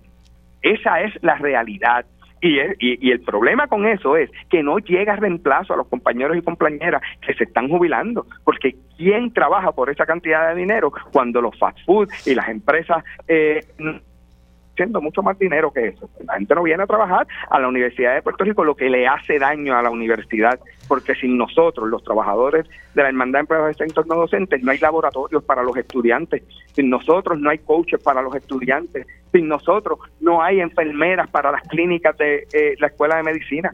Así que nosotros somos bien importantes y sin, y sin poderlo ofrecer a, los mejores talentos del país para que vengan a trabajar por el país, no podemos hacer nada. Así que... Eh, de eh, León, eh, ustedes, ustedes, van a, ¿ustedes van a pedir una reunión con la Junta? No, nosotros no vamos a pedir ninguna reunión con la Junta, nosotros no negociamos con la Junta de Control Fiscal, el patrono es la Universidad de Puerto Rico y se cae sobre el presidente la responsabilidad de defender lo que él acordó con nosotros, con quien lo tenga que defender, con el gobernador, con quien sea que él quiera defender esto, él lo acordó con nosotros. Nosotros no negociamos con el bueno, así que entonces el tanque aquí es el presidente de la Universidad de Puerto Rico.